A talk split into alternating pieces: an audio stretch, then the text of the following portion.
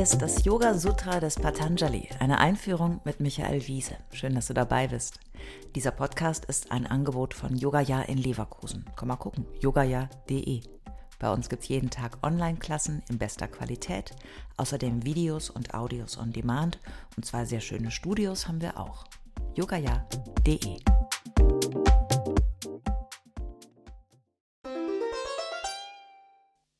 Teil 60 Vibhuti-pada, das dritte Buch, Yoga Sutra 3.1 bis 3.4.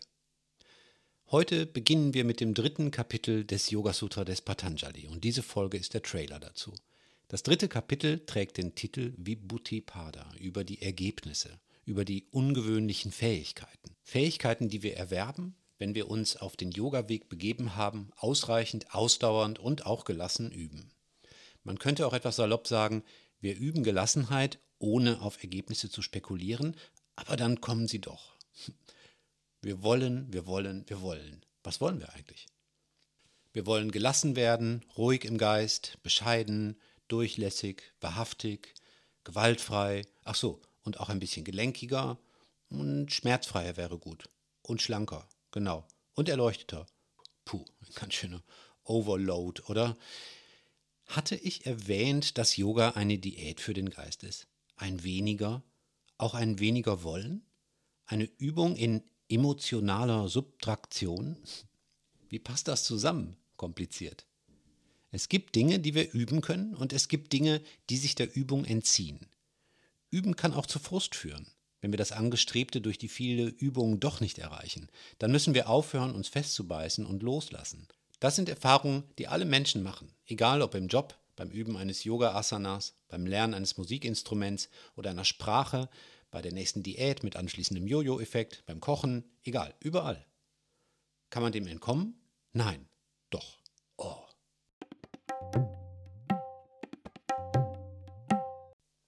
Ich muss den Satz von vorhin erweitern. Es gibt Dinge, die wir üben können und es gibt Dinge, die sich der Übung entziehen und es gibt Dinge, die dann passieren, wenn wir über dieses Wollen-Nicht-Wollen-Dilemma hinauskommen. Wenn wir beginnen zu verstehen und zu wissen, jenseits des aktiven, bewertenden, interpretierenden Geistes. Und wieder und wieder, Yoga Chitta Vritti Nirodha. Yoga ist das zur Ruhe kommen des Geistes. Wenn wir durchdrungen sind von etwas, was für ein schönes Wort, wenn wir also erfüllt sind von etwas, wenn es passiert, wenn wir frei werden vom Hamsterrad, wenn es float, wenn du im Tunnel bist, wenn die Dinge verschmelzen, when the magic happens, dann überschreiten wir die Grenze des aktiven Tuns.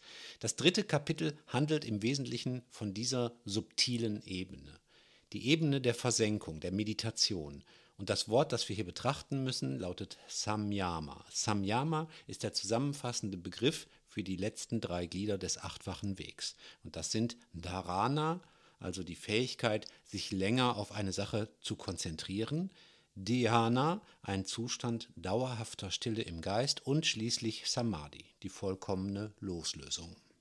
Die ersten fünf Glieder sind mehr äußerlich, gröber, brauchen noch viel Beziehung nach außen, setzen sich mit der Welt auseinander, mit dem Verhalten in der Welt, dem eigenen Körper und dem Atem und der Fähigkeit, sich zurückzuziehen. Die letzten drei Glieder aber sind schon die Ergebnisse dieser Vorarbeiten. Das klingt jetzt despektierlicher, als es gemeint ist. Ich wäre froh, wenn ich große Teile meines Lebens schon allein anhand der ersten fünf Glieder ausrichten könnte. Aber es ist schon klar, wir können noch viel tiefer gehen und subtiler werden. Dieses Tiefergehen und subtiler werden finden wir in der Welt der Meditation. Das ist das Kernthema des dritten Kapitels. Wir werden sehen, wie kreativ, originell und pragmatisch diese Welt aussehen kann. Zum Schluss dieser Folge schauen wir uns die letzten drei Glieder des achtfachen Wegs im Original an und das Sutra zum Thema Samyama. Yoga Sutra 3.1 Eshabandas Chittasya Dharana. Wenn sich Chitta, das meinende Selbst, mit einem Thema oder Objekt verbindet, entsteht eine nachhaltige Konzentrationsfähigkeit. Yoga Sutra 3.2 Tatra Pratyay Katanata Dhyanam. Wenn dann die Gedanken so gebündelt fließen, entsteht schließlich Versenkung. Yoga Sutra 3.3 Tadeva tamatra nirbasam svarupa shunyamiva samadhihi. Letztendlich leuchtet nur noch das Thema der Ausrichtung für sich, ohne Beeinflussung durch die betrachtende Person, und es entsteht Samadhi, die tiefe Versenkung. Yoga Sutra 3.4 Trayam ekatra samyamaha. Diese drei Zustände zusammen sind die Bestandteile von Samyama, der Meditation. Und das war's für heute.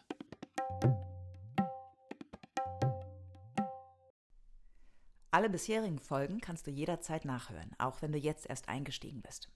Hast du Fragen oder ein Feedback zu der Philosophie-Reihe, dann schreib uns gern oder kommentiere auf unserer Website.